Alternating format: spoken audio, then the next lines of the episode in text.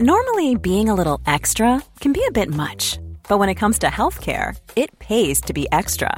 And United Healthcare makes it easy with Health Protector Guard fixed indemnity insurance plans. Underwritten by Golden Rule Insurance Company, they supplement your primary plan, helping you manage out of pocket costs without the usual requirements and restrictions like deductibles and enrollment periods. So when it comes to covering your medical bills, you can feel good about being a little extra. Visit uh1.com to find the Health Protector Guard plan for you.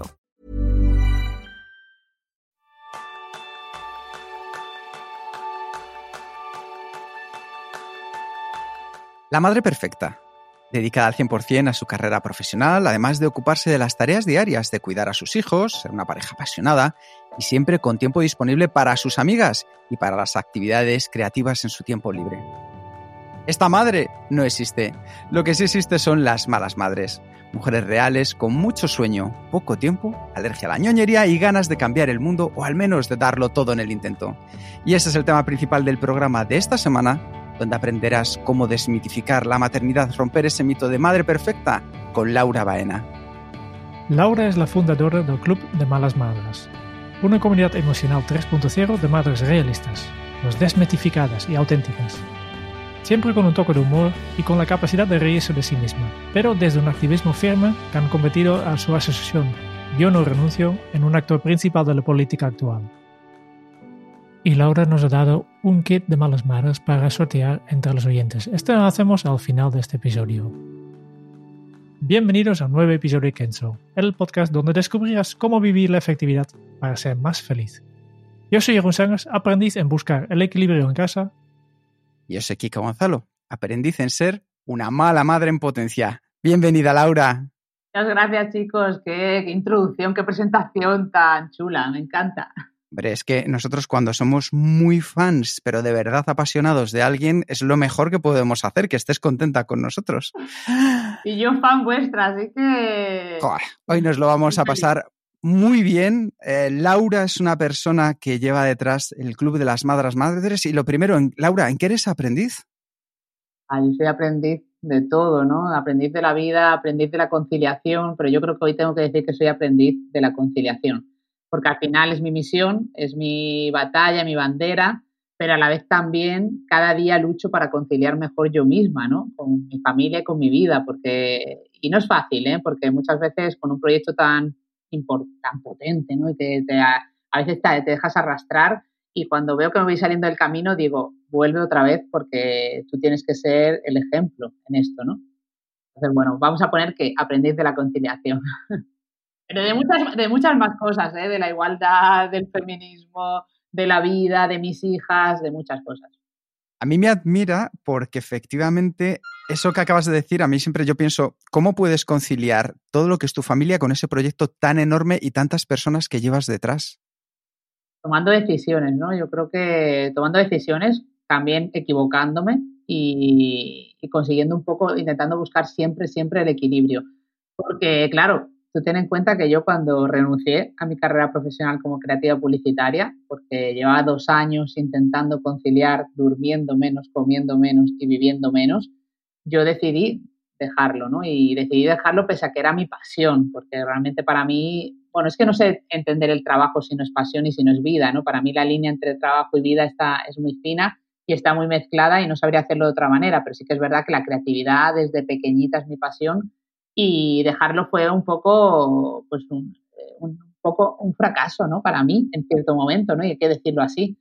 Entonces, esa renuncia, esa renuncia realmente vino para yo poder conciliar la vida, ¿no? Y poder estar presente, como madre presente, con mi hija, porque yo no entendía que tuviera que elegir entre una cosa y otra.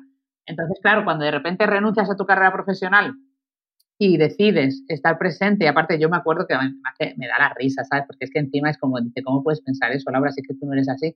Yo dije, me voy a tomar un año sabático, voy a ir, voy a estar con mi hija, voy a pasear por Madrid, voy a ir a museos, voy a hacer todo aquello que no hago y que no he podido hacer en un trabajo tan intenso como la creatividad y la publicidad.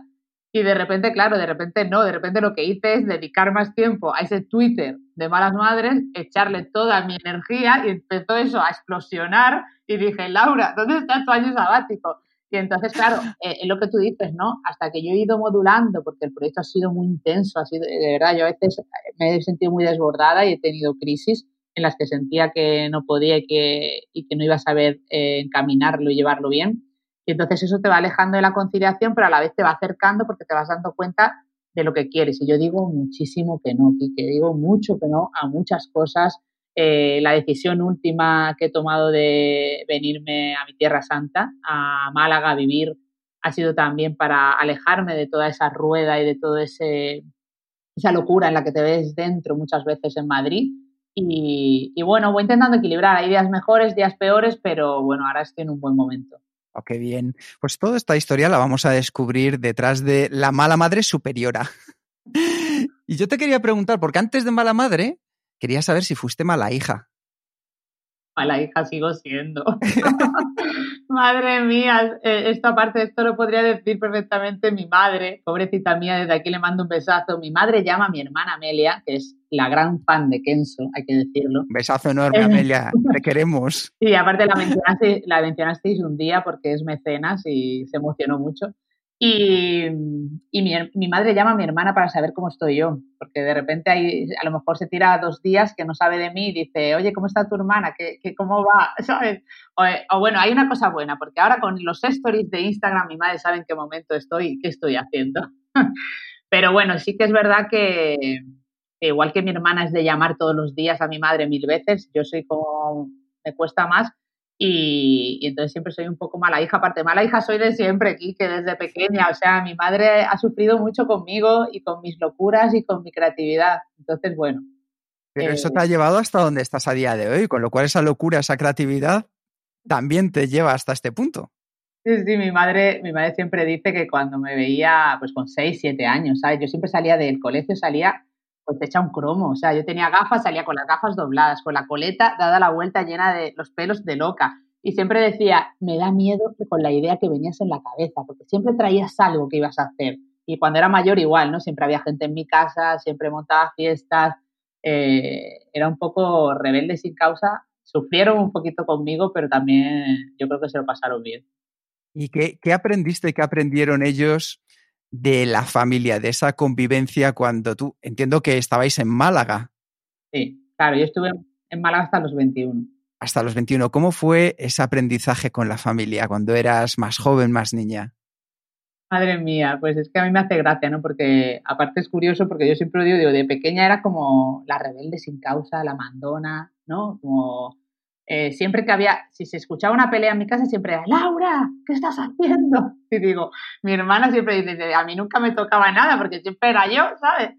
Entonces pasé de ser como la rebelde sin causa, la mandona. Luego cuando era adolescente era como, incluso en el círculo de amigos era como, qué quejica, siempre me quejaba por todo, pero y luego pasé a ser una líder. Entonces digo, no, es que era una rebelde sin causa y me parecía que había que, que decir aquello que no me gustaba, ¿no? Y siempre eh, entonces, curioso, ¿no? Pero de la familia, pues, a ver, para mí la familia es súper importante. Eh, o sea, mis padres son mis pilares más importantes. Aparte, tengo la suerte de que tengo dos pilares con una personalidad muy distinta. Entonces, mi madre da la calma, la tranquilidad, eh, la satisfacción por las cosas pequeñas. Y mi padre es como el soñador, el que siempre me ha empujado a perseguir mis sueños. Entonces, cuando yo con 21 años decidí que me iba a Madrid porque estudié publicidad y, aquí no se podía estudiar creatividad en ese momento, entonces yo me fui a estudiar al Instituto Europeo de Diseño en Madrid. Eh, mi padre era como, persigue tus sueños, te vamos a acompañar, tal, y mi madre, ¿por qué te vas? ¿Sabes? Y entonces, pero ese equilibrio entre la familia, eh, la vida, entre las raíces, el volar y el soñar, pues yo creo que eso ha hecho que tenga los pies en la tierra, que sea tan, tan importante para mí los valores de la familia y, me ha hecho que no me vuelva loca del todo. Creo que ha sido muy importante. Son, son dos pilares eh, fundamentales. Yo al final veo en ti mucha pasión, mucha rebeldía todavía y muchas ganas. Pero llegaste a Madrid y empezaste a descubrir tu camino profesional. ¿Cómo te fue llevando hasta ese punto en el que dijiste, ya dejo todo y me lanzo al Club de las Malas Madres? Eso que nos has contado esa historia anterior. Bueno, eh, eh, desde pequeñita siempre me ha gustado dibujar, diseñar, crear, ¿no? Siempre con ideas en la cabeza. Lo que pasa es que en el momento en el que empecé a estudiar, aquí en Málaga no se estudiaba Bellas Artes y tenía que irme a Granada. Y yo en ese momento, pues con 18 años no me veía con la con la, con la seguridad de irme a otra ciudad. Estudié publicidad y luego me fui a estudiar artes visuales y allí te preparan un poco, son tres años maravillosos, que ahí empecé a pintar con distintas técnicas. El primer año no utilizas nada el ordenador y todo es muy, muy creativo, ¿no? Y, ahí te preparan para ser directora de arte, ¿no? Directora de arte, pues en agencia, en estudios de diseño y, y, trabaja mucho la parte conceptual, ¿no? Entonces eh, fue muy intenso porque realmente fueron años muy intensos en los que me dejé la piel para hacer cosas chulas y de ahí pues empecé luego a trabajar como diseñadora gráfica, luego pasas a dirección de arte y luego ya pues en el momento que era supervisora creativa, llevaba cinco años en una agencia, dejándome la piel y trabajando en cuentas grandes y haciendo cosas chulas, pero ahí ya estaba desencantándome de la publicidad. Porque para mí la publicidad, si no tiene un fin social, si no es éticamente correcto, a mí la parte de, lo comercial me estaba desencantando. Y ese desencanto llegó cuando también el reloj biológico de la maternidad empezó tic-tac, tic-tac, tic-tac. Yo siempre quise ser madre, ¿no? Siempre tuve el instinto maternal mi madre y mi hermana me recuerdan que quería tener siete hijos, y digo, claro, era un inconsciente, no sabía lo que era ser madre. Luego lo, de los siete era imposible. Y, y, en ese momento, pues bueno, yo lo que no quería es que una decisión, que, que el trabajo y la profesión parara una decisión personal, como pasa a muchísimas mujeres que van, al final vas dejando la maternidad porque a nivel profesional no hay un buen momento, nunca es el momento, y entonces eso hace que retrases la maternidad y tenemos un gran problema en la sociedad con este tema, ¿no? Porque realmente no te apoyan de ninguna manera al ser madre. Pero yo no quería que esa parte personal se viera afectada por una parte profesional, pese a que sabía que iba a ser un problema en la empresa en la que trabajaba y lo primero que me dijeron cuando me quedé embarazada fue que esto no es una empresa para mamis y bebés. Eso fue muy duro verlo porque realmente lleva cinco años dejándome la peli y no entendía, porque en ese momento nada, no se hablaba de esto. Y yo no entendía que ser madre fuera a parar mi carrera profesional. Pero sí que fue así y entonces realmente no fue una decisión tomada, realmente la mía, de decir, es decir, no podemos venderlo como que valiente que se fue de la agencia a montar el Club de Malas Madres. No. Durante esos dos años de intentar conciliar siendo profesional, creativa publicitaria y siendo madre, yo me sentía fatal, me sentía mala madre, toqué fondo, perdí el control de mi vida, sentía que no, no tenía sentido nada.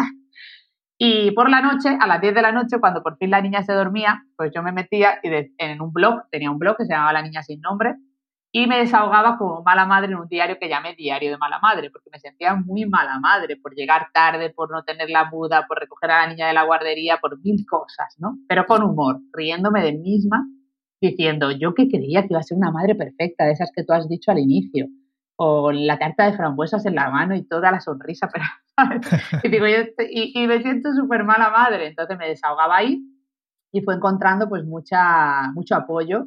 Y para mí fue un desahogo, siempre digo que fue la terapia más barata jamás contada, porque en ese momento no iba a terapia y, y me salvó de volverme loca. Y, a partir de ahí, pues de ese desahogo, pues cuando dejé, pero fue independiente, es decir, yo decido dejar la agencia porque no puedo más, porque salía llorando todos los días de allí, porque llegaba llorando a casa, porque sentía que no era buena madre de verdad, ¿sabes? Era como, es que no estaba con mi hija. Y, entonces, pues al dejarlo, le fui dedicando más tiempo a ese desahogo que era Twitter, que no era nada en ese momento. Eh, entonces, así fue un poco el recorrido, que te he intentado contar lo más rápido posible. Oh, qué maravilla. Y ahora, pues ya, ya no es solo la única mala mara, ya tienes un club. Simplemente pensando un momento, sí, que has dicho que, que, que, que, llegaste a soñar este ser madre perfecta y no ha sido posible. ¿Conoces un, un caso que, una persona que sí que lo ha conseguido? ¿Existe realmente esta madre perfecta que, todos queríamos ser cuando éramos jóvenes? Yo creo que no existe, ¿no? Que la tenemos toda dentro, ¿no? Yo, eh, yo creo que, hay que llegar a reconciliarse con la madre que eres, matar a esa madre perfecta que te sigue apareciendo de vez en cuando, porque es que se lo podríamos llamar madre perfecta o la culpa de la maternidad que siempre está ahí diciéndote que algo no lo has hecho bien, ¿no? Cuesta, ¿eh? Yo creo que, que llega, un, llega un momento que acabas conviviendo con ella y que tienes que quererte como la mala madre que eres y saber que haces lo mejor posible, ¿no? Yo creo que a ojos a los ojos de una madre siempre hay otras que parecen perfectas, pero seguramente si habláramos con esa madre ella también se siente imperfecta para lo que para otras, ¿no? Entonces es como una cadena de que a lo mejor tú eres perfecta en una cosa y a lo mejor es la típica que te pones a jugar con el niño en el suelo y dices, "Oh, que me gustaría ser yo así" y no lo eres, pero a lo mejor haces otras cosas que tampoco hacen otras, ¿no?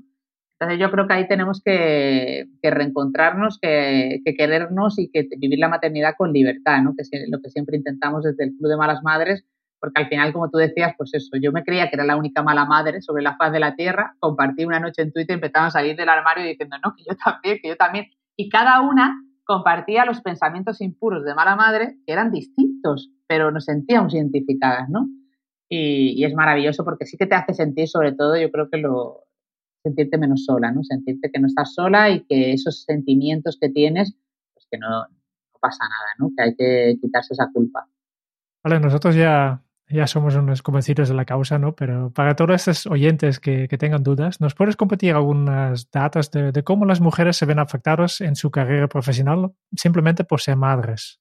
Claro, eso conecta con. Claro, porque el Club de Malas Madres cuando nace realmente es un desahogo. Desahogo para reírnos, con tips. Cada noche hacía un cartelito vintage con tips que me decían las malas madres y nos sentíamos identificadas y nos reíamos y nos desahogábamos, pero cómo va entrando la conciliación en este club, ¿no? Pues yo empecé a contar mi historia, empecé a contar mi historia de no conciliación, de cómo al final la falta de conciliación en una empresa te lleva a tener que renunciar, porque yo no renuncié libremente, a mí me empujaron a renunciar la sociedad y el sistema como está planteado, ¿no? El sistema laboral y de eso vosotros habláis muchísimo y ojalá todas las empresas dieran pasos como los que vosotros contáis, ¿no? Entonces ahí pues yo empecé a compartir mi historia y lo que me di cuenta es que compartiéndola era el problema social de la generación de mujeres de mi edad, ¿no? que nos sentimos engañadas por mensajes como llegarás donde quieras llegar, serás lo que quieras ser, ¿no? Y de repente llega la M de madre, te aplasta, te aparta del mercado laboral de una manera u otra, porque me, a mí me, yo renuncié totalmente, pero muchas mujeres madres tienen que renunciar, reducirse la jornada, eh, a tomarse una excedencia. Eso es una renuncia para nosotras, porque realmente estás tomando decisiones que no tendrías que tomarlas si cambiáramos el modelo laboral y social en España. Si realmente apostáramos por la flexibilidad, apostáramos por horarios racionales, apostáramos por un trabajo por objetivos, todas las mujeres podríamos seguir creciendo profesionalmente y no tendríamos que renunciar. Entonces, los datos pues son alarmantes, ¿no? Desde ese momento en el que empiezo yo a compartir mi historia, entra en el proyecto mi querida Maite Goscozábal eh, y empezamos las dos un poco a, poner a poner qué podíamos hacer, ¿no? Y decíamos, pues tenemos que medir esto, ¿no? Porque cada vez que hablamos de ese tema se veía que había una inquietud y una necesidad de decir que esto no podía ser así. Empezamos a hacer en 2015, acabamos de celebrar nuestro sexto cumpleaños de la Asociación Yo no renuncio por la conciliación y, ese primer estudio ya lo decía, ¿no? Ya decía que el 80% de las mujeres madres no pueden conciliar, que solo tenemos 54 minutos de tiempo libre eh, las mujeres madres hoy en día. 54 minutos de tiempo libre que, riéndonos un poco, se pueden agotar en una rabieta que tenga tu hija en un momento dado o en, ayudarla a hacer los deberes, con lo cual no, sueles tener tiempo libre, ¿no? Y, y, eso, eso supone una carga mental y un agotamiento y un estrés que estamos viviendo las mujeres madres, sobre todo en tiempos de pandemia, brutal. Y luego lo que hicimos es indagar. Existen esas barreras externas que dependen de la sociedad, del sistema laboral, de las empresas, pero que conectan con las barreras internas. Porque claro, nosotros lo que veíamos decíamos, vale, queremos cambiar ese 80%, pero por mucho que pensemos en una sociedad utópica en la que todas las empresas pudieran conciliar y en la que hubiera ayudas por parte del Estado para esas empresas, si no entramos también en el hogar si no centramos en lo interno, si no, nos, si no apostamos como ese aprendiz que decías antes de aprendiz en buscar el equilibrio en mi casa, ¿no? En, en tener esa corresponsabilidad, no vamos a avanzar.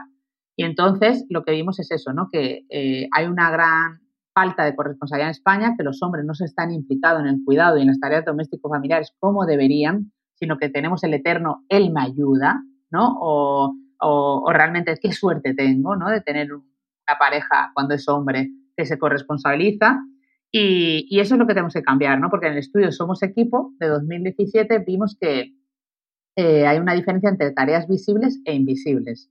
Las mujeres hacemos las tareas invisibles y las visibles. Con lo cual, por poner un ejemplo fácil para que nos entiendan eh, los oyentes, eh, cuando tú haces, tú vas a hacer la compra, que es una de las tareas que suelen hacer los hombres, esa compra, para hacerla tienes que tener una lista de la compra y tienes que y para hacer esa lista de compra tienes que estar pendiente de qué es lo que falta, tienes que preocuparte por preguntar a tu familia y a todos los miembros qué es lo que está faltando, qué necesita para la próxima compra. Y todo eso, pues hay que estructurarlo, ¿no? Y al final hay que organizarlo como si fuera una empresa, como todos estas, estos ejercicios y, consejos que dais en la productividad, ¿no?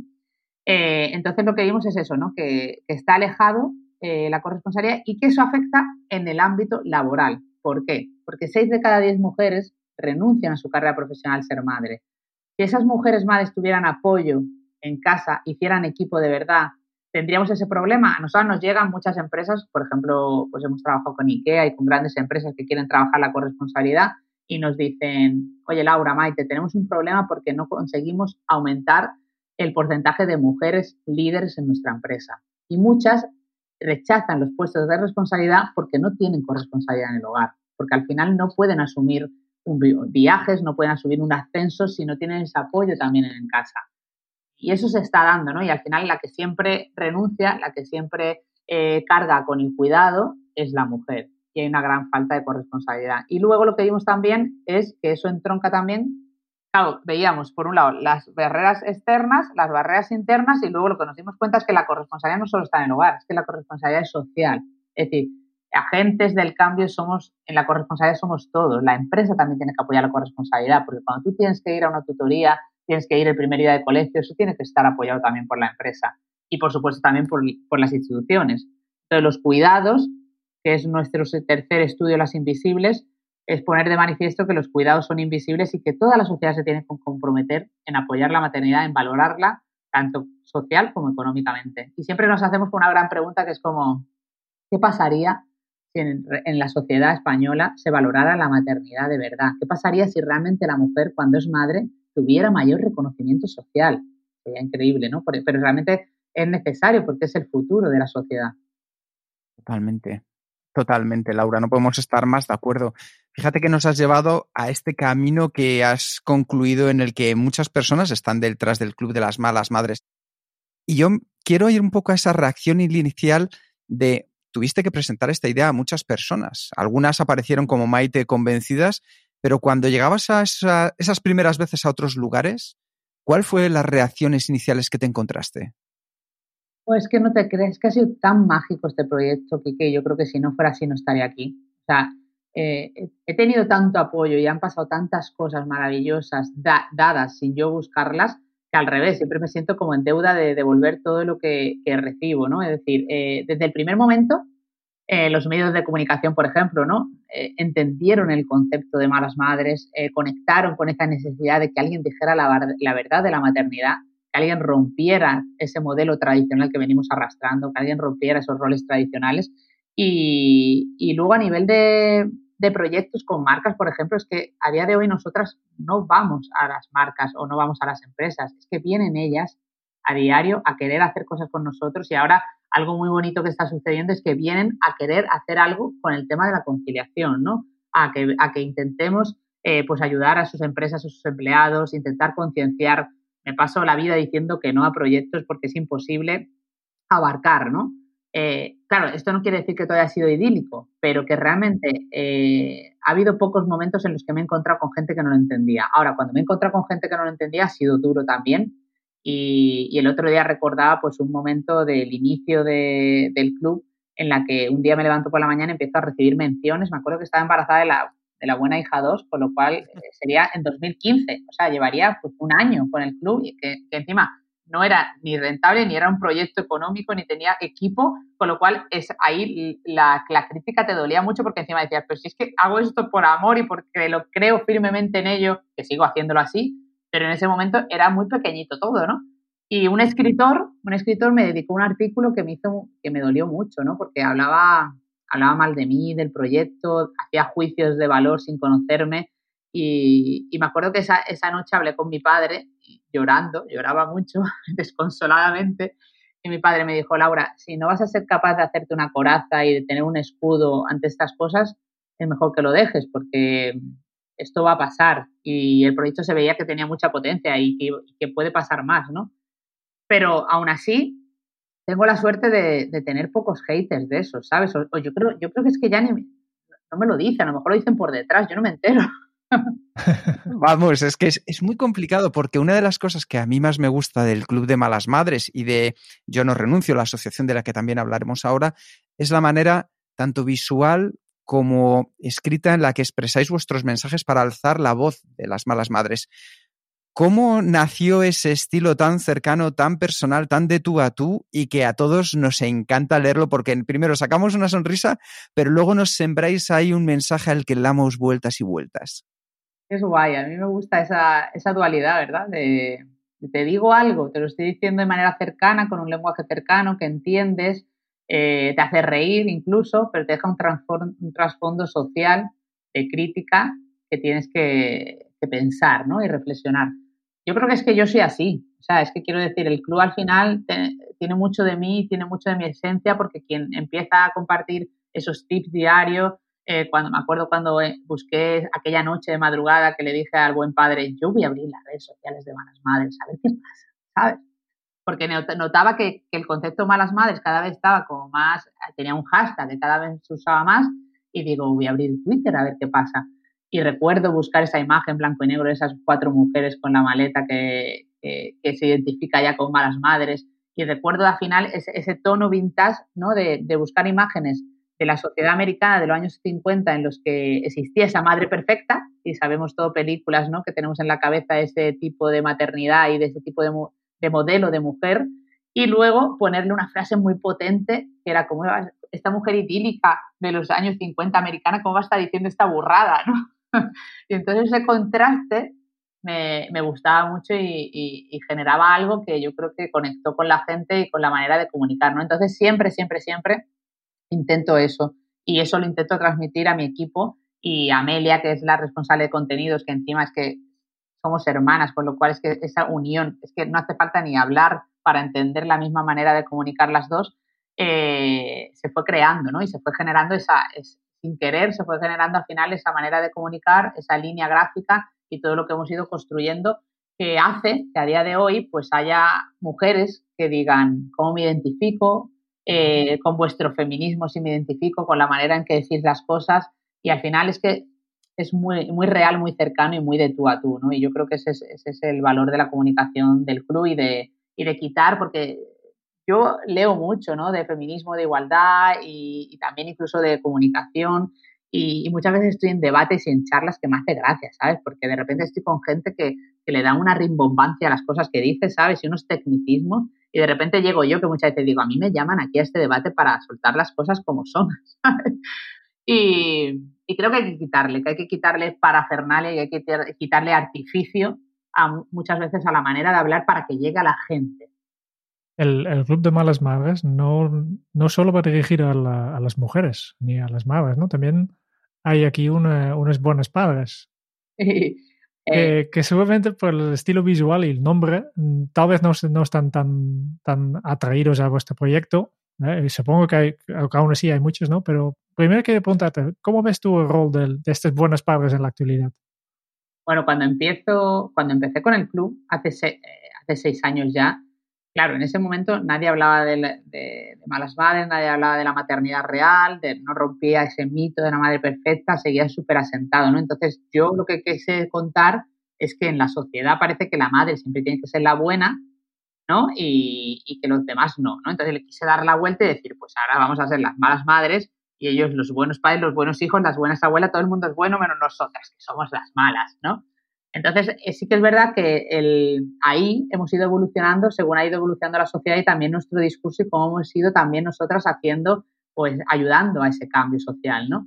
entonces, claro, pues eh, los buenos padres, eh, muchos de ellos son malos padres o malas madres, ¿no? Entonces, para mí, el hombre tiene que sentirse identificado con el concepto malas madres. Muchas veces cuando me dicen, ¿para cuándo un club de malos padres? Y digo, le dije, aparte me acuerdo que esta pregunta me la hizo por primera vez Risto Mejide, en el programa cuando me invitó a ser ponente, que pasé muchos nervios, más o menos los mismos nervios que tengo con Kenzo.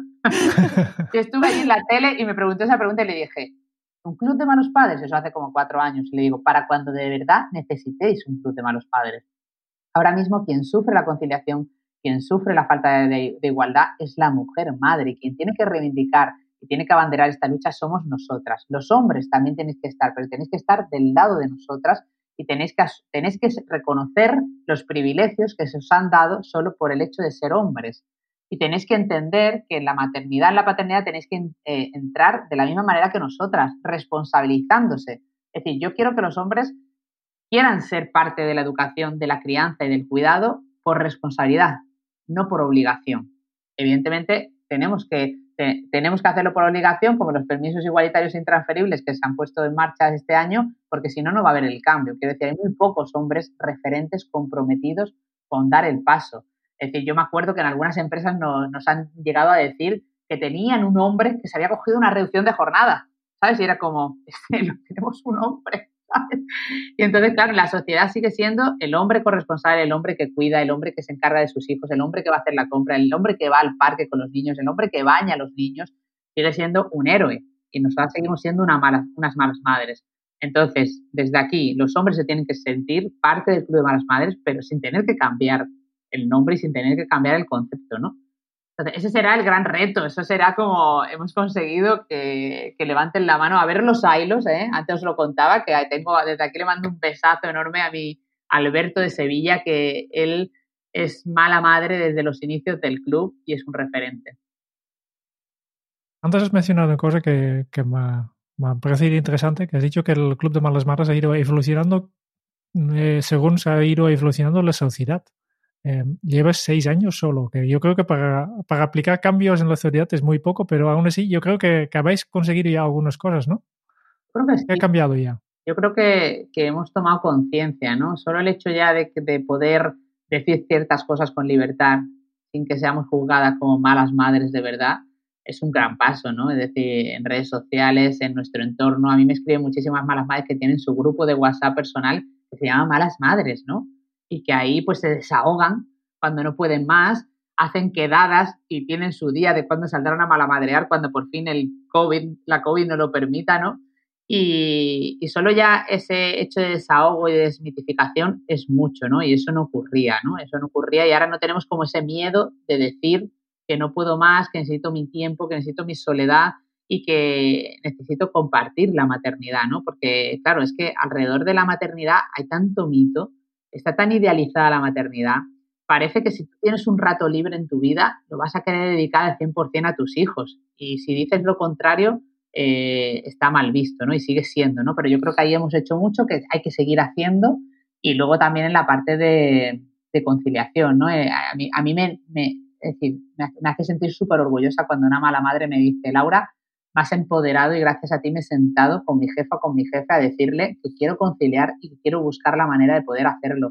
Y que muchas veces, en muchos casos, sea un éxito y acabe en éxito y me digan que les han permitido conciliar, es maravilloso. Por desgracia, la mayoría de los casos son lo contrario, ¿no? Pero, pero estamos sembrando esa semilla, incluso es muy gracioso porque muchas veces hay malas madres que me dicen, le voy a decir que te conozco y que, y que hay una asociación que se llama, y digo, vale, vale, tú díselo y si tengo que hablar con él, hablo con él. Y es como, hace gracia, ¿no? Porque es como presión social. Y esto me lleva un poco a la situación actual, ¿no? Ya estamos cambiando, pero el último año yo creo que ha cambiado mucho, ¿no? Que, que hemos vivido un año de confinamientos, trabajo colegios cerrados, Em, y yo creo que esto ha afectado bastante el funcionamiento de muchas familias en cuanto a la logística, las responsabilidades, horarios, normas, etcétera, ¿no? Ha sido, ha sido brutal. O sea, imagínate que en febrero de 2020, justo antes de que comenzara la pandemia, es que vamos a cumplir un año, se me ponen los vellos de punta, aparte porque es un año, vamos a cumplir un año de pandemia, vamos a cumplir un año de mi querida Lucía, tercera hija. es que me lo ah. llegan a decir, o sea, yo cuando eh, la tercera maternidad es la, tercera, es la maternidad más consciente, más libre, la que hemos decidido eh, los dos con, con, mayor intención. Y porque yo quería parar, yo quería parar, de verdad, quería parar. Estaba desbordada a nivel profesional y personal. Y para iban a ser siete hijos, ¿no? y para mí Lucía llegaba como, como una luz, de verdad, y por eso se llama Lucía.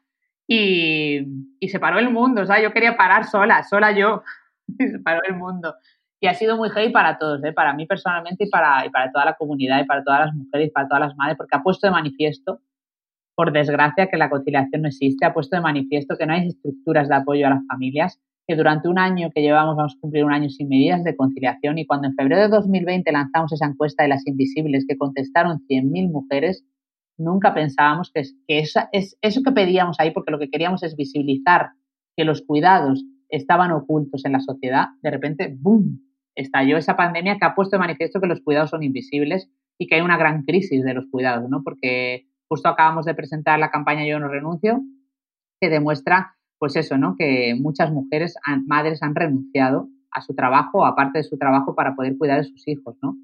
Y, se han caído los dos pilares de la no conciliación, porque España estaba sustentada por los abuelos y las abuelas y por los colegios y las escuelas infantiles. Entonces imagínate que a las familias, que a las madres nos dicen, no, no, no, que no puedes ya apoyarte en los, mayores y es que los colegios están cerrados. Casi una catombe, ¿no? Y, y por un lado, en positivo es que se ha puesto de manifiesto que lo que creíamos, en lo que creíamos algunos y algunas, ahora es una realidad social para todos y para todas, pero por otro lado hemos tenido una oportunidad que no se ha aprovechado para demostrar que la conciliación era importante para las instituciones, para el gobierno y para la sociedad. Y no ha sido así, ¿no? Nos han eh, realmente ha sido como un apáñatelas como puedas y eso es lo que ha ocurrido, ¿no? Los que hemos tenido, las que hemos tenido la suerte de teletrabajar, pese a que teletrabajar con niños y niñas no es teletrabajar, como sabéis bien vosotros, ahí la productividad merma mucho. y, luego, y luego, por otra parte, pues bueno, eh, las que todas las familias que no han podido, ¿no? Familias monoparentales, familias que han tenido trabajos esenciales, que han tenido que salir, familias que han dejado a niños y a niñas solos en casa, familias que han tenido que tirar de abuelos y abuelas pese a ser grupo de riesgo. Esa es la realidad social que hay fuera y ese es el compromiso mío, que es dar voz a todas esas familias que no tienen voz. Una pregunta, Laura, porque lo has sacado a colación y a mí me encanta. Esto, como ya sabes, AliExpress, pregunta directa. ¿Qué pensábamos que era teletrabajar como expectativa y cómo es la realidad cuando te llega a casa el teletrabajo. ¿Cómo lo habéis vivido vosotras? Bueno, nos hemos dado, imagínate, un paso total. Quiero decir, nosotras como, como pequeñita empresa y como poco, pequeño proyecto, eh, me hace mucha gracia porque en enero de 2020 hicimos una reunión, siempre hacemos una reunión de equipo y pusimos los objetivos cada uno y yo de manera orgullosa dije, este año vamos a probar a teletrabajar un día al mes. un día al mes, ¿sabes? Y era, y era como súper reto, ¿sabes? Y digo, y si va bien, pues podemos probar a, a, teletrabajar un día a la semana, ¿no? Pero era como ir probando, ¿no? Para ver si nos adaptábamos. Sí que es verdad que veníamos de un caso positivo porque tanto Amelia como Maite llevan teletrabajando desde Málaga y Tarragona siempre, pese a que la oficina estaba en Madrid.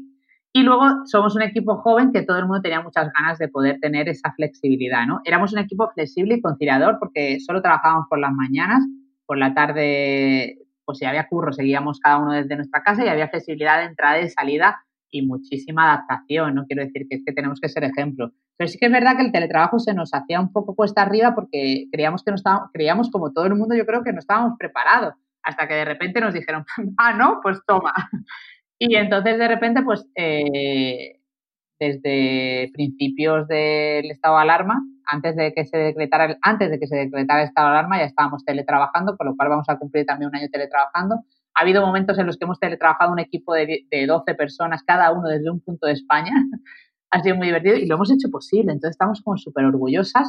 Hemos tenido que aprender mucho de los errores, nos queda mucho porque tenemos que hacer muchos procesos que no estaban pero a día de hoy seguimos teletrabajando, esto ha venido para quedarse en nosotras y hemos cerrado la, cerramos la oficina en Madrid y bueno, habrá más oficinas y, y abriremos cuando tengamos que hacer y queremos también, echamos mucho de menos el estar juntos, eso te lo digo también, yo creo que ahora estamos en un momento en el que estamos viendo los efectos eh, psicológicos también de, del teletrabajo y de la fatiga pandémica, ¿sabes? Porque al final, claro, el teletrabajo, pues ¿qué ha pasado? claro, cuando tú teletrabajas, pero aparte tienes la libertad de hacer tu vida social, personal, pues es distinto. Pero es que hemos estado teletrabajando y encima sin poder salir. Pues tú, de por sí, alargabas la jornada, pero no porque nadie te lo dijera, sino porque al final decías, bueno, si es que voy a estar en casa, pues esto lo dejo para luego y entonces no estábamos siendo productivos, ¿no? Hubo un momento en el que, aparte Maite, Amelia y yo hablamos mucho de esto y era como, puede ser. Entonces estamos como súper obsesionadas con trabajar en bloques, con trabajar de manera productiva, sobre todo Amelia, que es que se, escucha todas las píldoras de Kenzo. Gracias, Amelia. Está todo el rato mandándonos, mandando. Y, bueno, nos queda mucho por hacer, pero yo creo que lo que ha demostrado en la sociedad es que si hay que hacerlo, se hace, que hemos hecho una transformación digital que hubiera tardado cinco años, que, que es posible teletrabajar, pero que ahora hay que parar, reflexionar los modelos que hemos estado haciendo, formarnos, porque no hay formación en este tema, y ahí tienes mucho que hacer porque hay que formar a los empleados, a, los, em, a las empresas y a los líderes. El gran problema del teletrabajo para mí, sobre todo, ha sido, y aparte venimos de una regulación del trabajo a distancia del 22 de octubre por el Ministerio de Trabajo, es que realmente no se, ha, no se ha regulado con algo clave, que es la flexibilidad. O sea, las empresas están teletrabajando sin flexibilidad. Yo recuerdo una anécdota de principio de confinamiento de una madre que me escribió y me dijo, Laura, lo estoy pasando fatal porque trabajo para el sector financiero, para un banco, y se me está pidiendo que mantenga mi horario en el teletrabajo. ¿Sabes? Quiero decir, es decir, que empieza una hora y termina una hora. Que, y me han dicho que si no cumplo con los objetivos y con los horarios, tendremos que volver de manera presencial. Qué duro esto, ¿no? Pero es que el teletrabajo sin confianza recíproca del empleado, empresario, empresaria, empleada, y sin flexibilidad no tiene sentido. Entonces hay que trabajar y, lo que vemos a diario nosotras cuando damos charlas de corresponsabilidad y conciliación en las empresas es que la mayoría de los líderes de empresa, de las lideresas de empresa, no saben cuáles son sus objetivos. Entonces, si no sabes cuáles son sus objetivos, para ellos es más fácil decir, tienes que trabajar 12 horas diarias o 8 horas diarias de tal hora a tal hora y ya está. No, es que tenemos que dar un paso adelante y de esto sabéis mucho más vosotros. Tenemos que trabajar y si un día tengo que trabajar más horas, pues tendré que trabajar más horas, pero si otro día en tres horas he, trabajado, he terminado mi trabajo, fenomenal. Y si ese día mi hijo se pone enfermo, lo que tengo que hacer es darle flexibilidad para que esa madre, que normalmente carga con el cuidado en el 80%, pueda trabajar y cuidar de sus hijos. Entonces, nosotras lo que pedimos es el teletrabajo por imperativo legal en los momentos en los que haya, por ejemplo, pues un niño o una niña enferma, que tú no tengas que inventarte una excusa para poder quedarte con tu hijo, con tu hija en casa y eso sigue pasando a diario. Totalmente. Oye, tú lo has vivido mucho esto al final porque cada día os llegarán cientos de mensajes de malas madres en esta situación de teletrabajo. ¿Un consejo que desde vuestro punto de vista haya funcionado para poder teletrabajar en el circo romano que se han convertido muchos hogares? La comunicación. Comunicación. O sea, nosotros, uno, de los grandes retos, nosotros hacemos, hacemos sesiones de, bueno, yo tengo mi querida Paz, que de aquí le mando un besazo porque sin ella seguramente habría tirado la toalla hace tiempo. Eh, es mi coach personal, ella es psicóloga también, y, hacemos sesiones de equipo, ¿no? hacemos sesiones de equipo para trabajar y antes de la pandemia, antes de empezar a trabajar, teníamos un gran reto que era comunicarnos mejor. Entonces, si ya era antes de, si era estando en un sitio físico y nuestro reto era mejorar la comunicación, imagínate teletrabajando, ¿no? Entonces, ahí hemos hecho un avance brutal, o sea, tenemos eh, un calendario amarillo de equipo en Google Calendar en el que vamos marcando todas las reuniones de equipo, todo el mundo sabe las reuniones que hay, tenemos como los lunes empiezan bien eh, con esa reunión de estatus de equipo en el que marcamos los objetivos, ¿no? Y luego cada equipo, cada subgrupo tiene como sus pequeñas reuniones de repaso, estatus de proyectos, estatus de producción, ¿sabes? Y vamos marcando y eso ha sido clave. Y luego también de mí con, con cada uno del equipo, ¿no? Yo tengo un gran reto que es como jefa delegar es como control, eh, em, supervisar sin controlar y perder el control para delegar de verdad, ¿no? Y, bueno, pues también he aprendido mucho ahí para no tener que estar todo el día con todos, pues ponerme un repaso semanal con cada uno, ¿sabes? Eh, sobre todo eso, ¿no? Comunicarnos mejor, hacer procesos de, trabajo. Eh, trabajamos con calendarios entre ellos, con calendarios para poder estar todos organizados y con eso, y aún así así muchas veces decimos, qué mal nos ha ido esta semana. Pero bueno, os queda mucho que aprender, por eso somos tan fan vuestros. Ryan Reynolds here from Mint Mobile. With the price of just about everything going up during inflation, we thought we'd bring our prices down. So to help us, we brought in a reverse auctioneer, which is apparently a thing. Mint Mobile unlimited premium wireless. Ready to get 30, 30, bit to get 30, bit to get 20, 20, 20, bit to get 20, 20, bit to get 15, 15, 15, 15 just 15 bucks a month. So, Give it a try at mintmobile.com/switch. slash $45 up front for 3 months plus taxes and fees. Promo rate for new customers for limited time. Unlimited more than 40 gigabytes per month slows. Full terms at mintmobile.com.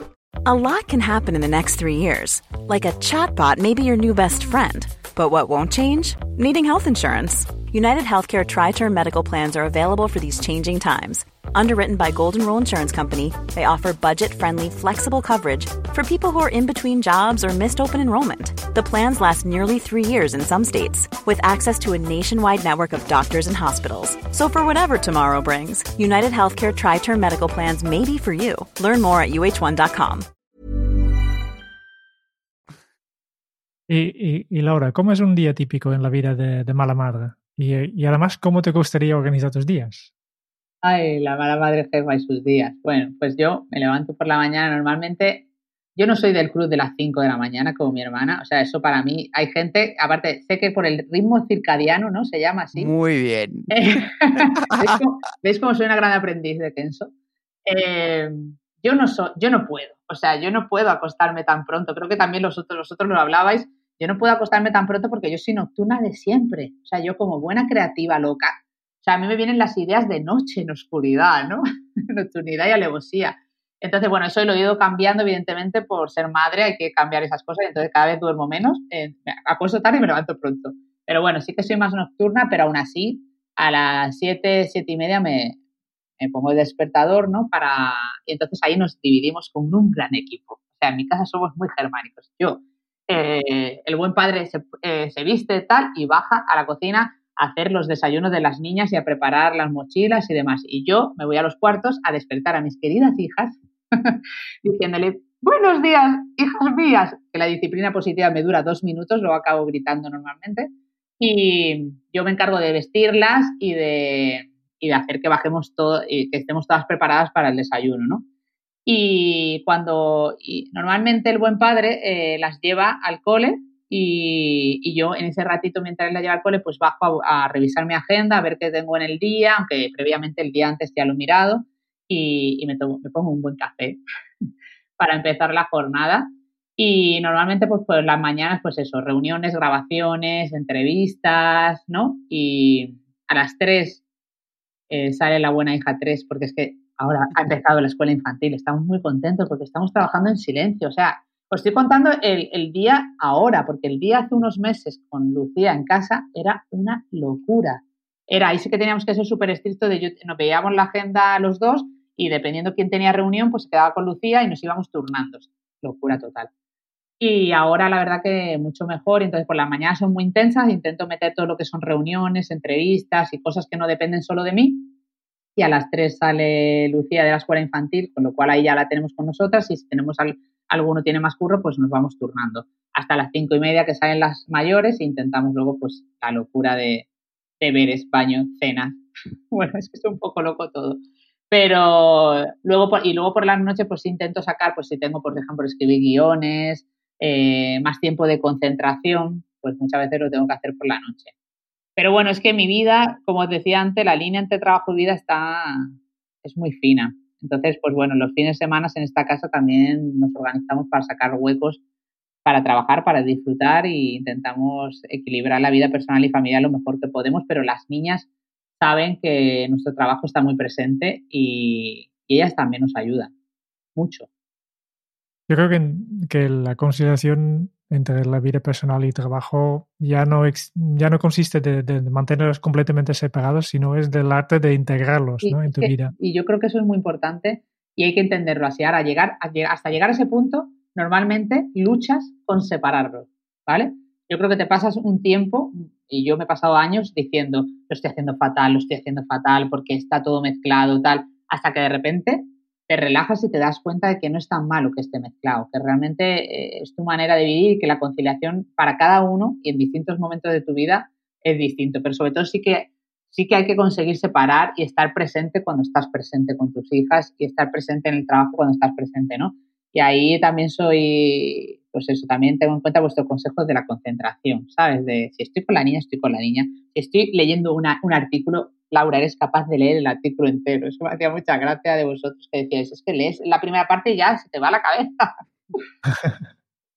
Qué bueno.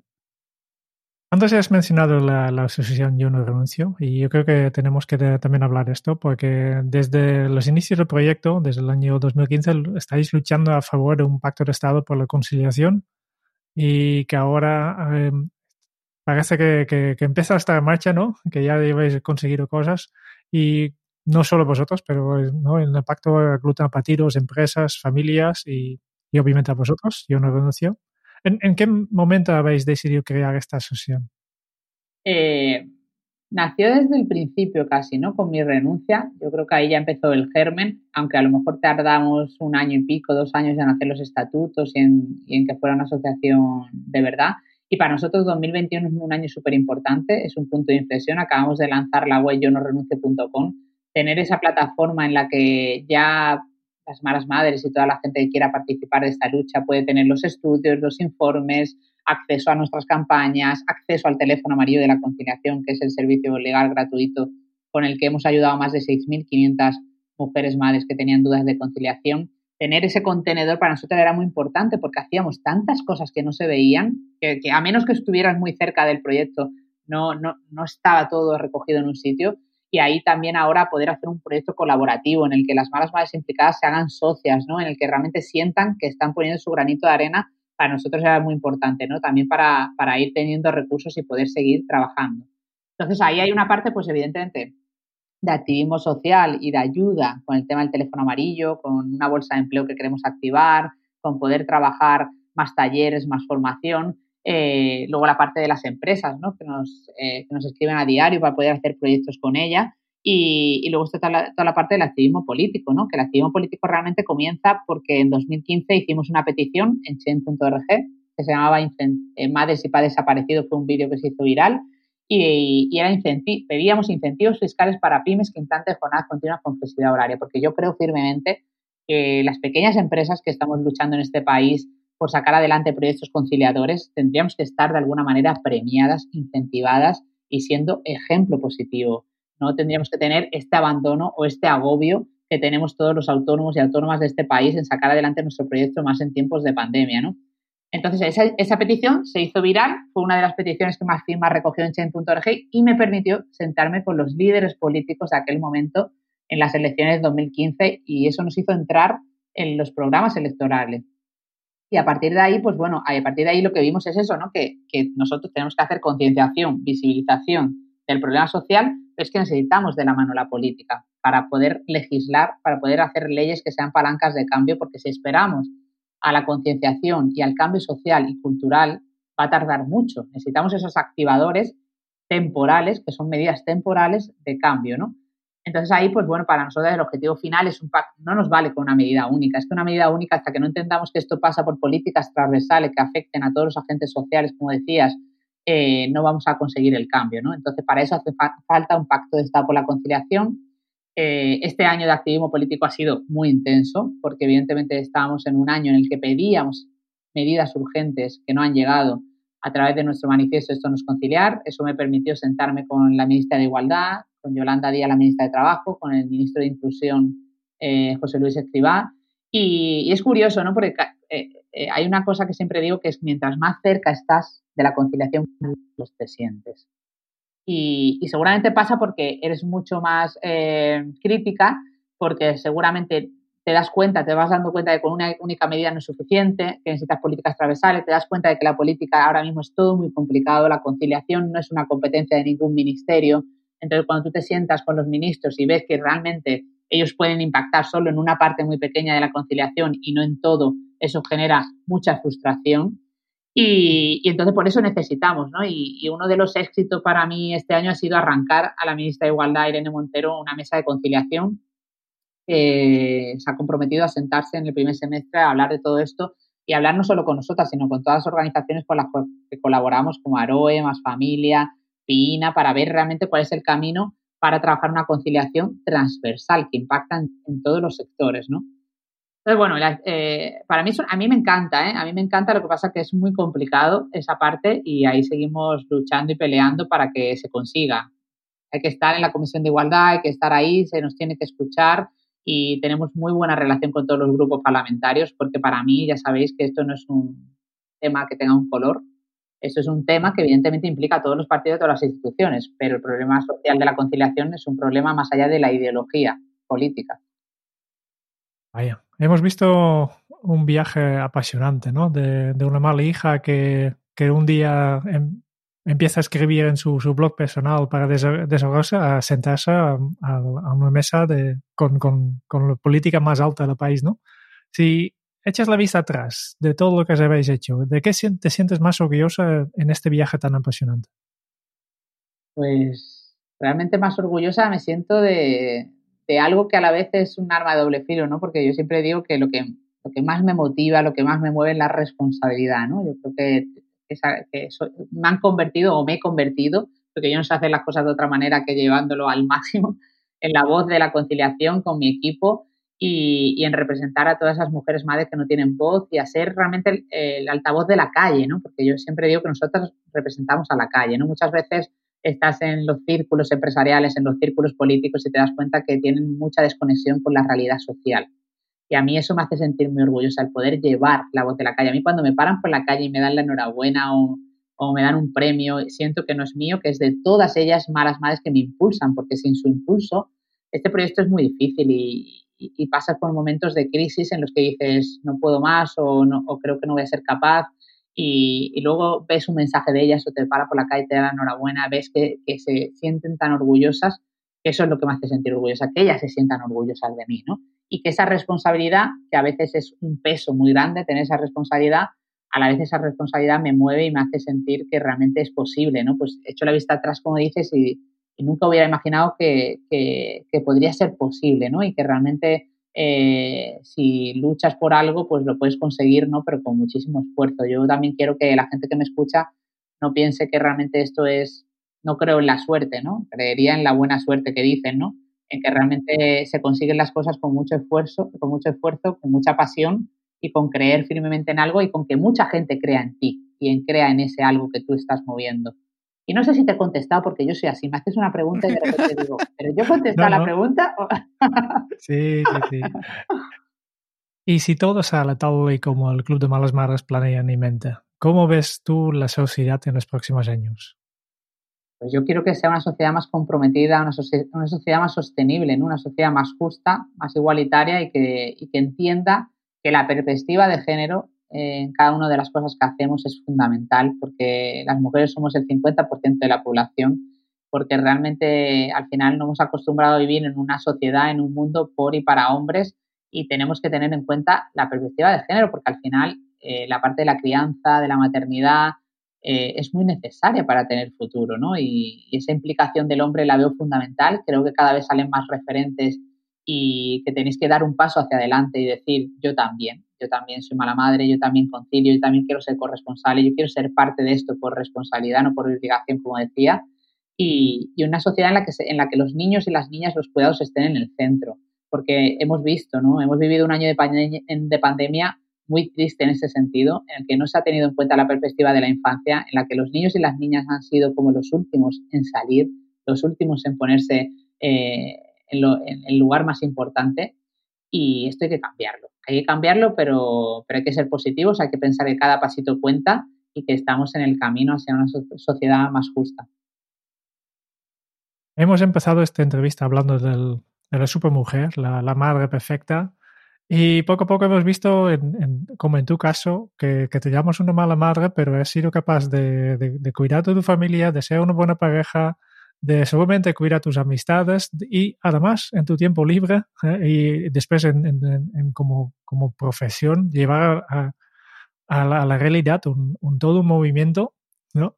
Y, y has hecho un, un, un, trabajo enorme, ¿no? Y ya sabemos que no eres perfecta y, y que tú, seguramente tú, tienes tus momentos de bajón. Y, y, por ahí vendrá una pregunta que, que te ha dejado nuestra última invitada, Charuca, que también has entrevistado, habéis entrevistado en el podcast de, de Club de las Malas Madres, ¿no? Y la pregunta de Cheruca para ti es, ¿qué haces tú para llenarte de energía? Ay, mi Charo, qué graciosa es. yo muy bien, estamos ahí conectadas. Estamos, cuando escuché su podcast le escribí rápidamente y le digo, te acabo de escuchar, me encanta.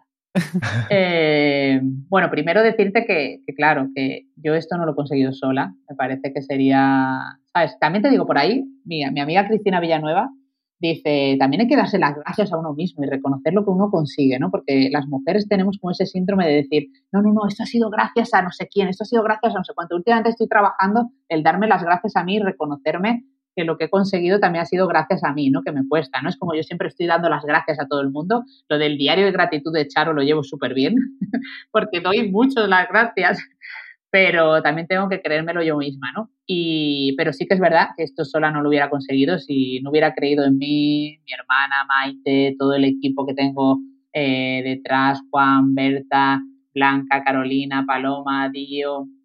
No quiero olvidarme a nadie, seguro que me olvida a alguien, Carmen, eh, todo el equipo de Malas Madres, ¿no? Todas las colaboradoras que hay, toda la gente que está ahí creyendo en este proyecto y en esta causa social. Y, pero por supuesto, esto no sería posible si no estuviera a mi lado mi buen padre, mi pareja, porque seguramente él durante mucho, mucho tiempo y durante un tiempo él paró su carrera profesional para ayudarme y él es un ejemplo y un referente. Yo digo que algún día escribirá un libro y os daréis cuenta de que quien hacía realmente las cosas más perfectas era él, porque de verdad eh, es increíble tenerlo en mi vida y, él lo hace todo mucho más fácil, me hace la vida fácil y, es un hombre increíble. Eh, y después de este momento lacrimógeno en el que podría llorar. Oh. El mayor premio de mi vida es él. Y, y, me estabas preguntando otra cosa que era de cómo, me decía Charo que cómo me, cómo me recargo, ¿no? ¿Cómo me lleno de energía? ¿Qué haces para llenarte de energía? Hago para llenarme de energía. Bueno, pues me he dado cuenta en todo este camino de cinco años en los que he tenido crisis duras y momentos de bajones, no bajones, tocar el fondo, ¿sabes? Eh, que tenía que cuidarme. O sea, yo soy una persona que tengo muchísima energía, mucha energía, eh, siempre, yo creo que de pequeña si lo hubieran diagnosticado hubiera sido hiperactiva, pero eso no se veía con ese, ese tiempo. Y, siempre tengo ideas, siempre, ¿sabes? Es como, aparte, yo siempre hago un símil que aparte esto lo hablé una vez con el escritor Alejandro Palomas, que es como si fuera una vela, ¿no? Hay una vela con una llama y esa llama, yo cuando veo que esa llama se está apagando, inconscientemente la vivo haciendo cosas grandes que la vuelvan a tener ahí arriba. Entonces, pero claro, eso es un desgaste emocional y físico brutal, ¿no?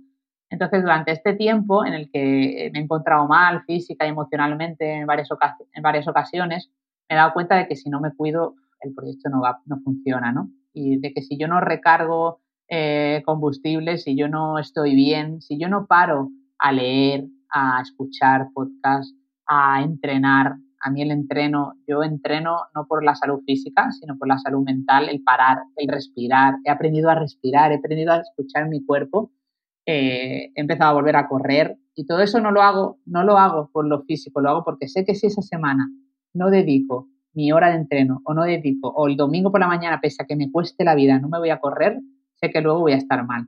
Y voy a estar mal física, psicológica y emocionalmente porque soy una persona como muy intensa y, y muy pasional, ¿no? Entonces, pues bueno, luego tengo, luego tengo una llamada que es cuando me paso de rosca y me paso de frenada y no hago eso que dice Charo también de parar y recargar porque yo estoy en el camino, pues me salen llagas. Pues, llagas son mi debilidad, ¿no? Entonces, como ya me ha salido la llaga, ya, lo he vuelto a hacer más. Pero, y luego, y luego, bueno, y luego no tendría sentido decir que no me recargo con las niñas. O sea, de verdad, ser madre es muy duro, hay que, hay que reconocerlo y hay que, para no generar frustración a las generaciones venideras, pero es tan maravilloso cuando tienes un día que no puedes más y te vienen, te dan un abrazo. Es que se te para el mundo, da igual. Yo el otro día lo hablaba con Ana Pastor en, la entrevista que le hice y decía, es que el ego, no hay mejor cura de humildad y de ego que tus hijos y tus hijas, ¿sabes? Porque a lo mejor de repente estás con ellas y, todo lo demás no importa, ¿no? Y, aprendes muchísimo de ellas y, esos ratos, esos ratos te recargan de energía, pese a que te quitan la energía, ¿no? Esto es como... vale, ya para, para, ir terminando, quería saber si tienes alguna pregunta final, siguiente paso, sugerencia o mensaje para los oyentes de este podcast. Pues, te digo yo, a, a los oyentes y a las oyentas de este podcast, mis malas madres queridas, que nada, que no sé, me has dejado en blanco, no sé qué decirle. ¿Qué les digo? No puede ser. Que crea, eh, bueno, al final yo creo que este podcast va mucho de eso, ¿no? De creer en nosotros, de, conectar con nosotros mismos, de que conciliar es un reto, de que hay que buscar ese equilibrio. Ese equilibrio es fundamental tanto en la vida profesional como en la vida personal y de que se pueden conseguir los sueños, pero con mucho esfuerzo y con mucha pasión y trabajando muchísimo. Y con esto ya pasamos al, a la última parte, a las últimas dos partes que, nos quedan, muy rápidamente. Primero, el cuestionario Kenzo, 10 preguntas que hacemos con todos nuestros invitados.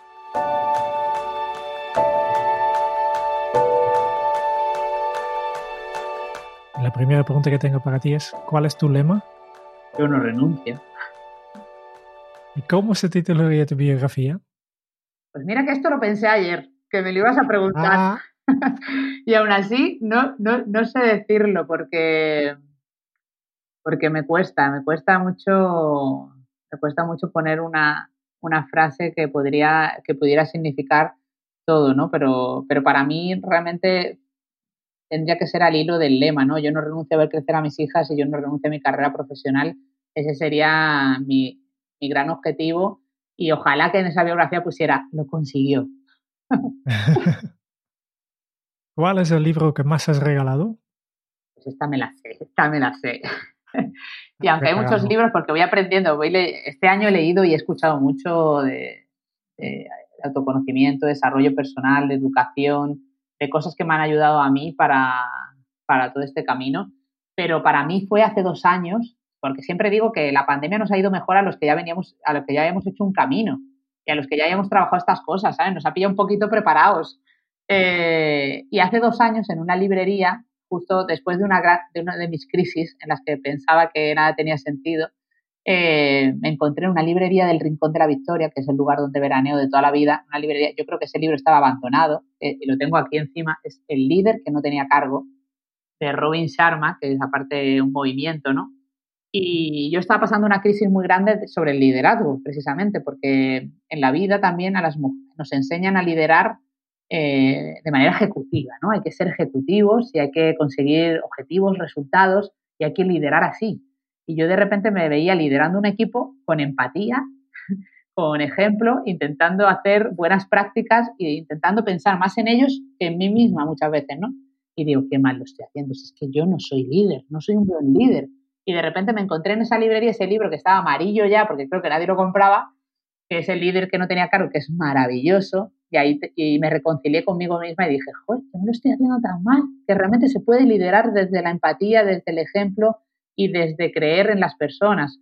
Y, a mí me ayudó muchísimo, o sea, me sacó de esa crisis y, ese día que me lo terminé de leer emocionada, eh, en Amazon pedí, no me acuerdo cuánto, 50 libros y, y, empecé a regalarlo a un montón de gente y a mandárselo a gente que creía que podía ayudarle, ¿no? Y que tiene mi manera de pensar y de liderar.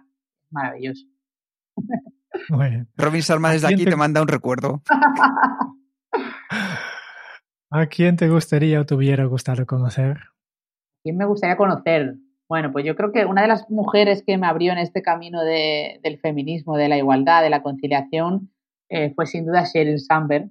Sheryl Sandberg, su movimiento Lenin y su libro Vayamos Adelante. O sea, yo eso me lo leí estando todavía en la agencia de publicidad y dije, guau, brutal. Sobre todo el mensaje que tiene de no te vayas antes de irte sea, este es un mensaje, mira, cuando me has dicho los mensajes, este mensaje es bonito para todas las mujeres, antes de ser madre. Antes de ser madre ya estamos pensando en qué vamos a hacer y cómo lo vamos a hacer. Nos estamos ante, no nos estamos adelantando a los problemas que vamos a tener. Es duro porque realmente luego los hay, pero tenemos que seguir luchando y creyendo en nosotras. Y yo voy a ser examen, no es que la quiera conocer, no es que, es que la tengo que conocer. Y la vas a conocer. Sí.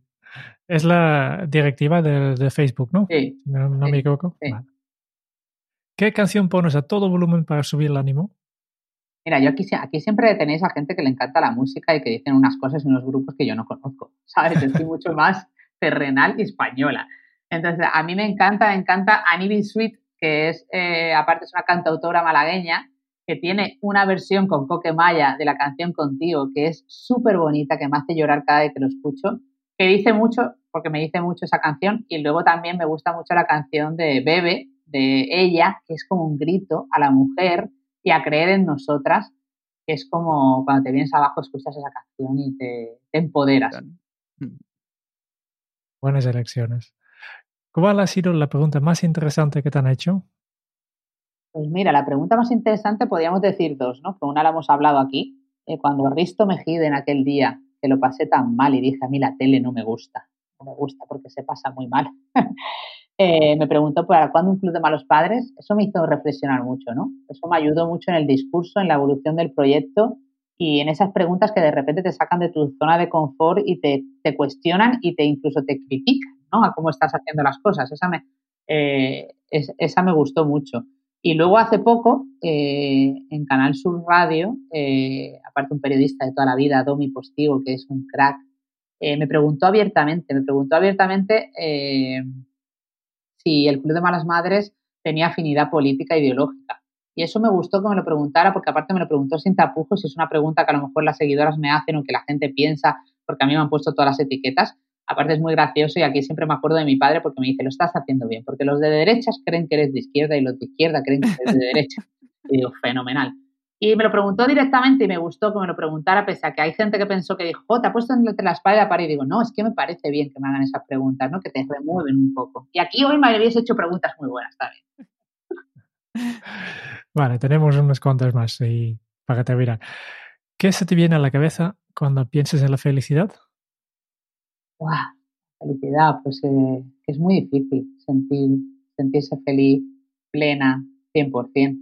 Yo durante muchos años he sentido que era insatisfecha por naturaleza.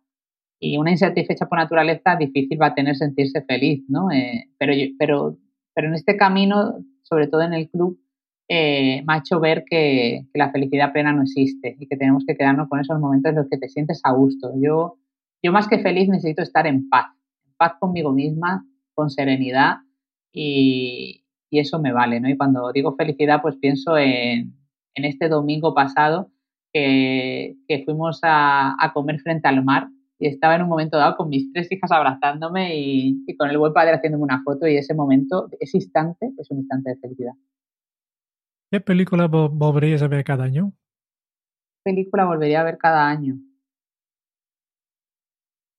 Bueno, voy a decir una película que tengo pendiente de ver, ¿vale? Que aparte mi padre es muy pesado, que escuchará este podcast, y, y, anoche me lo volvió a decir, Laura, tienes que, tienes que ver Cuestión de Género. Tienes que ver Cuestión de Género porque esa película te va a ayudar mucho en todo lo que estás haciendo. Entonces, bueno, como es la película que se me ha venido a la cabeza, la tengo que ver y esa tengo que verla. Si tuvieras que dejar un mensaje en una cápsula para tu yo del futuro, ¿qué le dirías? Ay, le diría, madre mía. Pues que, viva la vida con un poquito más de tranquilidad, de más calma y que se acuerde de cuidarse y de quererse un poquito más a sí misma siempre. Y la última pregunta. ¿Qué le preguntarías a la próxima invitada o invitado? ¿Qué le preguntaría a la próxima invitada? Pues le preguntaría, claro, le tengo que preguntar cómo concilia. Mm. ¿Cómo concilia que, ojo, muchas veces creemos que conciliamos y no somos conscientes de, que el, concepto y el término lleva mucho más. Y con esto ya llevamos a la, realmente la última parte de esta entrevista, el resumen de todos los notas que hemos estado tomando mientras tú has estado explicando tu fantástica historia. El momento más emocionante. el viaje de Laura es un viaje de mala hija a mala madre. La historia de Laura es la de un aprendiz de la conciliación, es su bandera y cada día lucha para seguir siendo la rebelde sin causa en busca de este fin, para ella misma y para los demás.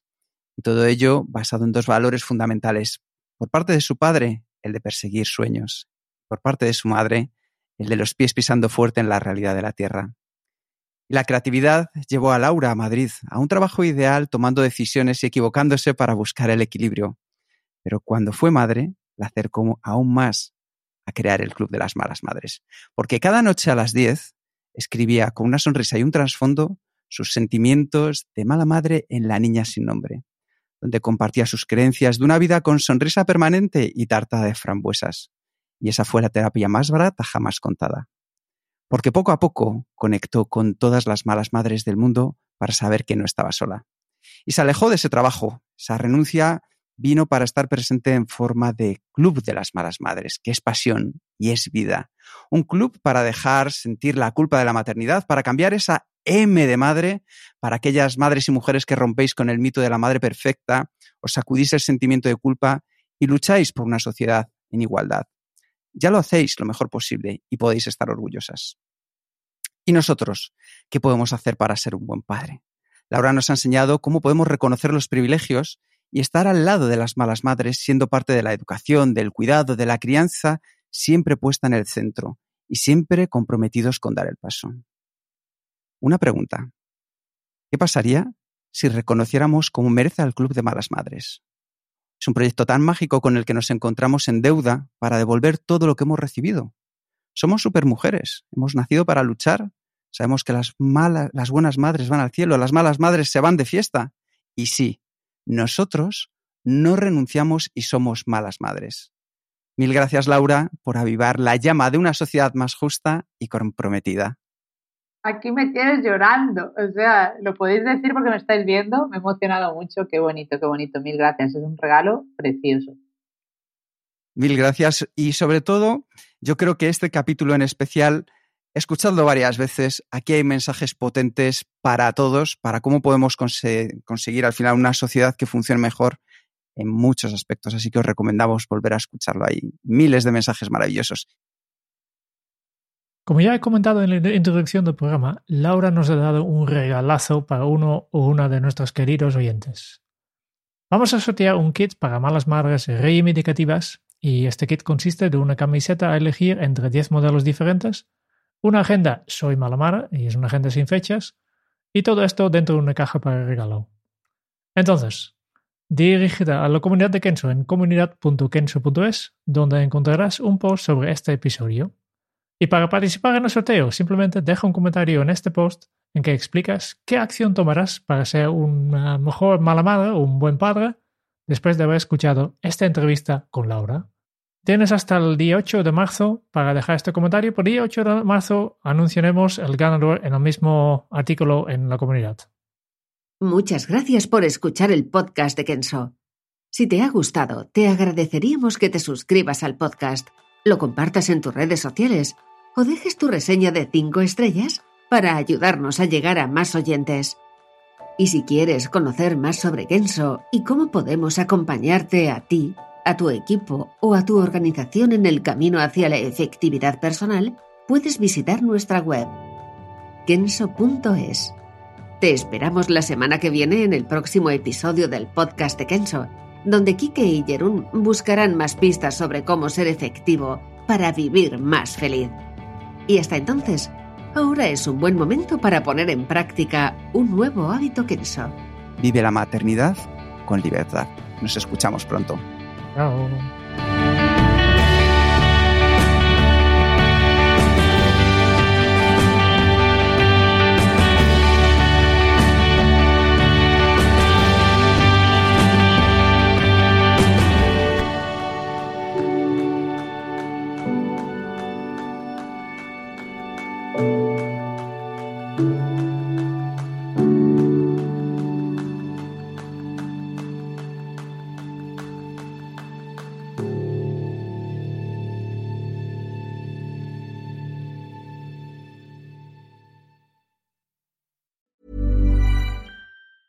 Planning for your next trip? Elevate your travel style with Quince. Quince has all the jet setting essentials you'll want for your next getaway, like European linen, premium luggage options, buttery soft Italian leather bags, and so much more. And is all priced at 50 to 80% less than similar brands. Plus, Quince only works with factories that use safe and ethical manufacturing practices. Pack your bags with high-quality essentials you'll be wearing for vacations to come with Quince. Go to quince.com slash pack for free shipping and 365-day returns.